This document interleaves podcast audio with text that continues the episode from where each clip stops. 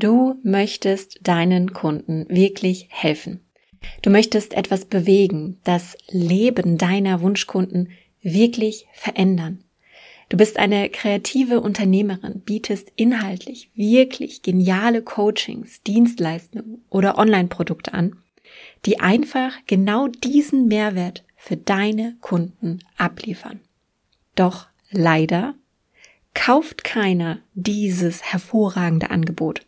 Oder es sind noch zu wenige potenzielle Kunden, die echtes Kaufinteresse entwickeln und dieses eben auch durch einen Kauf zeigen. Vielleicht liegt es daran, dass es dir einfach noch schwer fällt, dich und dein Angebot richtig zu vermarkten, selbstbewusst und authentisch zu verkaufen. In dieser Episode verrate ich dir deswegen drei smarte, strategische Wege, die für jede kreative Coaching, Beratungs, Experten Selbstständigkeit funktionieren, um eben genau dieses Selbstvermarkten und Verkaufen für dich leichter zu machen und langfristig mehr Menschen mit deinen Produkten, Coachings, Dienstleistungen wirklich helfen zu können.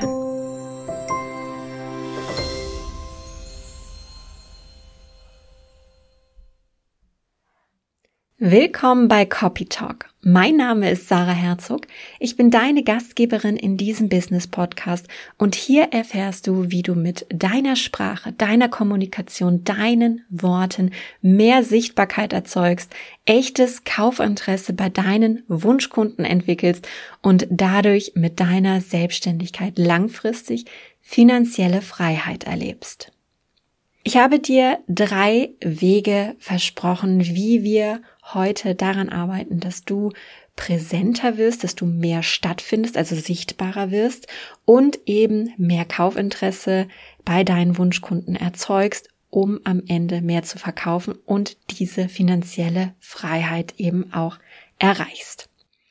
Der erste Weg dahin ist vielleicht sogar etwas banal, ist vielleicht sogar schon ja ein bisschen durchgelutscht vom Thema her, aber einfach essentiell wichtig, nämlich es ist deine Website, deine Online-Präsenz.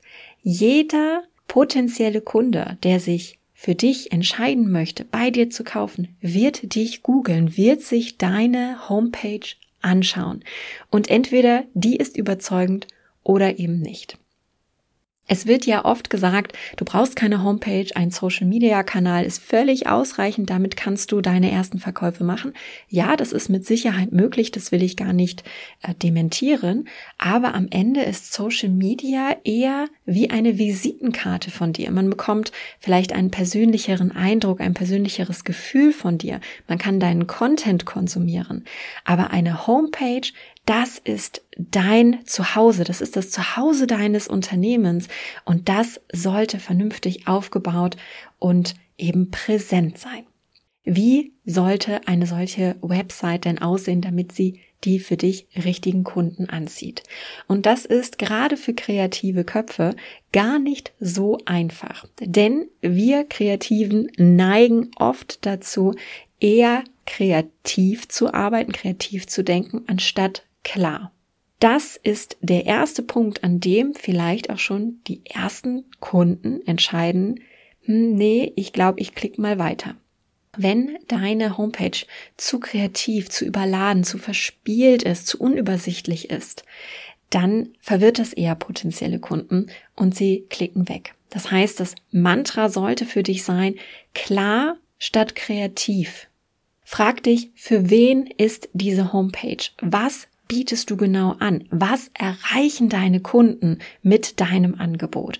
Versuche das glasklar herauszuarbeiten, schriftlich, aber auch visuell. Verzichte auf kreative Zitate, Spielereien, Schriften, die keiner lesen kann, weil das führt zur Verwirrung und wird potenzielle Kunden eher abschrecken, sich alles bei dir anzuschauen, durchzulesen. Es macht einfach einen sehr chaotischen, wirren ersten Eindruck und wenn deine Kunden gar nicht wissen, wo sie jetzt hingucken sollen, wo sie hinklicken sollen, führt das eben eher zu Chaos, anstatt zu einer klaren Entscheidung, okay, jetzt möchte ich hier etwas kaufen oder ein Beratungsgespräch buchen. Der erste Schritt ist immer Klarheit. Gib deinem Kunden das Gefühl, dass er, sobald er auf deine Homepage kommt, hier absolut richtig ist und dass du ihm mit seinem Problem, mit seinen Wünschen wirklich helfen kannst. Der zweite Weg, wie du sichtbar wirst, wie du Reichweite aufbaust, wie du echtes Kaufinteresse aufbaust, wie du deine Produkte vermarkten und dich verkaufen kannst, das ist Content Marketing. Mit Sicherheit wirst du das auch schon mal gehört haben und Content Marketing gerade ab einer gewissen Menge beziehungsweise Masse sorgt einfach für Sichtbarkeit, für Reichweite. Du findest statt.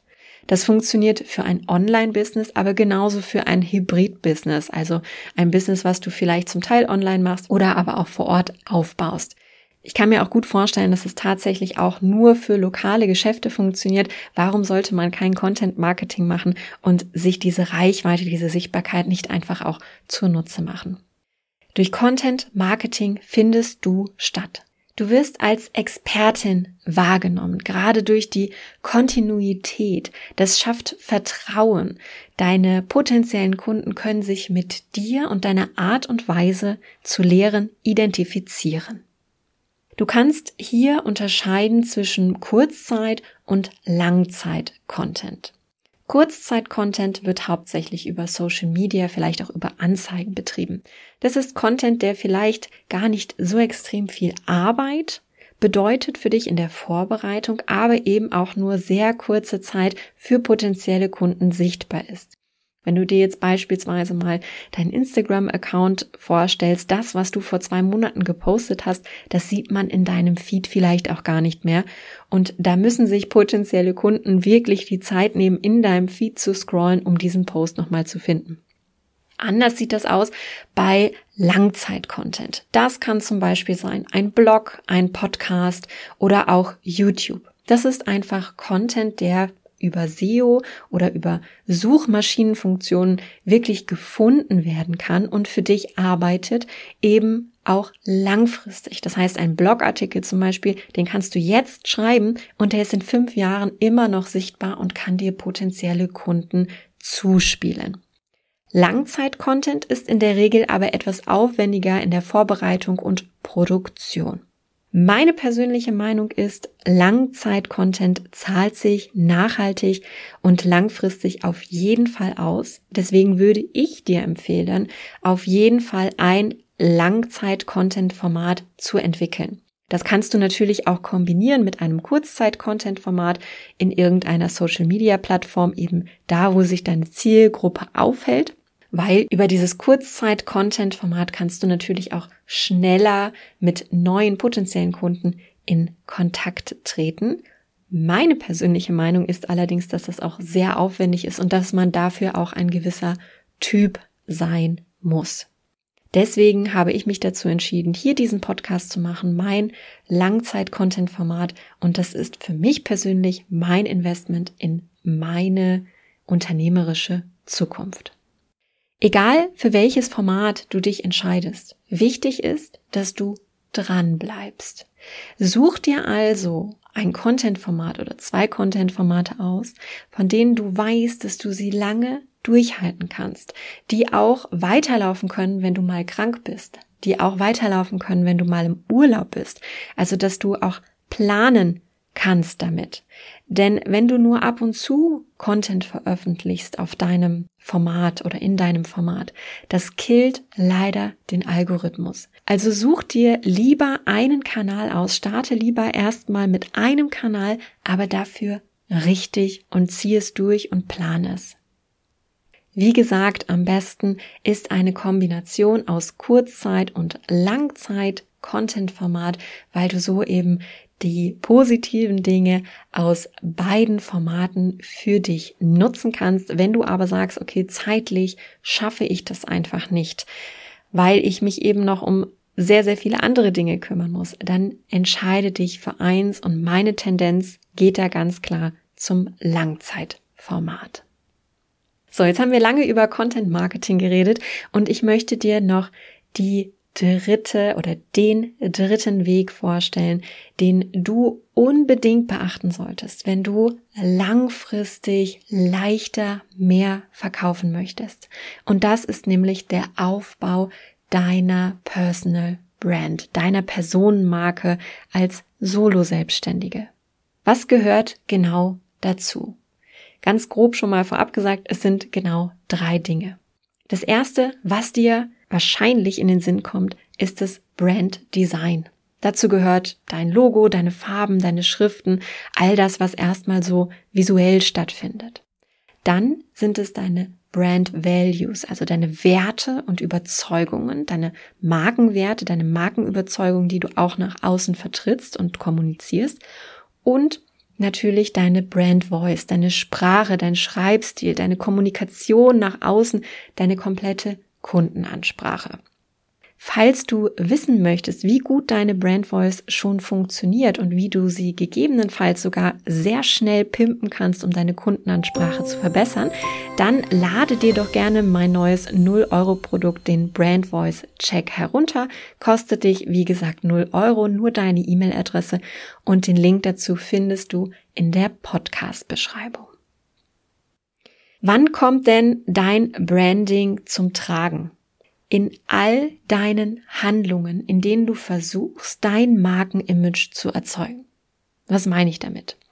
Das ist zum Beispiel in deinem Content. Wenn du ein Newsletter schreibst, wenn du einen Social Media Post machst, wenn du Videos aufnimmst, einen Artikel schreibst oder eben eine Podcast Folge aufnimmst. Dein Branding kommt zum Tragen, wenn du Werbekampagnen anleitest, Anzeigen schaltest, Verkaufsgespräche führst, Webinare leitest. Und natürlich kommt dein Branding auch bei der Produktentwicklung zum Tragen. Wie sind deine Kurse gestaltet? Und aufgebaut natürlich auch. Wie funktioniert das in Videos? Wie bist du in Videos? Wie sind deine Workbooks gestaltet? Oder eben auch Freebies oder Tiny Offers? Also alles, was du mit deiner Selbstständigkeit erzeugst, all das, was auf dein Markenimage einzahlt, jede Handlung impliziert dein Branding, deine Personal Brand. Und deswegen ist es so, so wichtig, dass du dich damit einmal intensiv auseinandersetzt, weil eine Personal Brand aufzubauen ist die Möglichkeit, um sich von Mitbewerbern abzusetzen, um sichtbar zu werden, um halt nicht im Einheitsbrei unterzugehen, weil es eben um dich als Person, um deine persönliche Marke, um dein persönliches Unternehmen geht und du dieses eben sichtbar machst, also visuell sichtbar machst, aber eben auch kommunizierst. Ich fasse für dich jetzt noch einmal zusammen.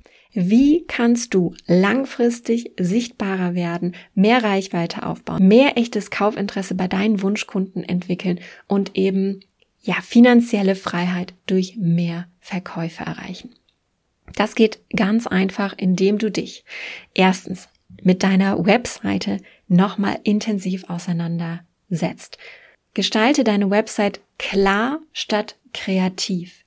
Verzichte auf Spielereien, kreative Dinge, die völlig unnötig sind und nur zur Verwirrung führen. Gib deinen Kunden das Gefühl, dass sie bei dir richtig sind und dass sie das vor allen Dingen auch sofort erkennen.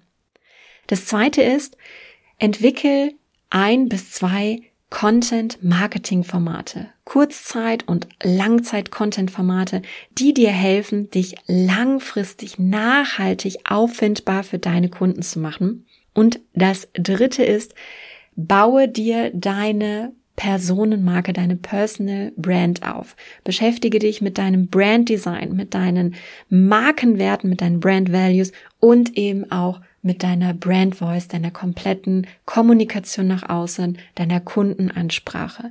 Wenn das einheitlich ist, in sich konsistent ist, wirkst du professioneller und kannst dich eben absetzen, weil du nicht kopiert werden kannst. Du wirst sichtbarer, hebst dich von der Masse ab. Ich hoffe, dass du aus dieser Episode wieder einige Learnings mitnehmen konntest. Und wenn dir diese Folge gefallen hat.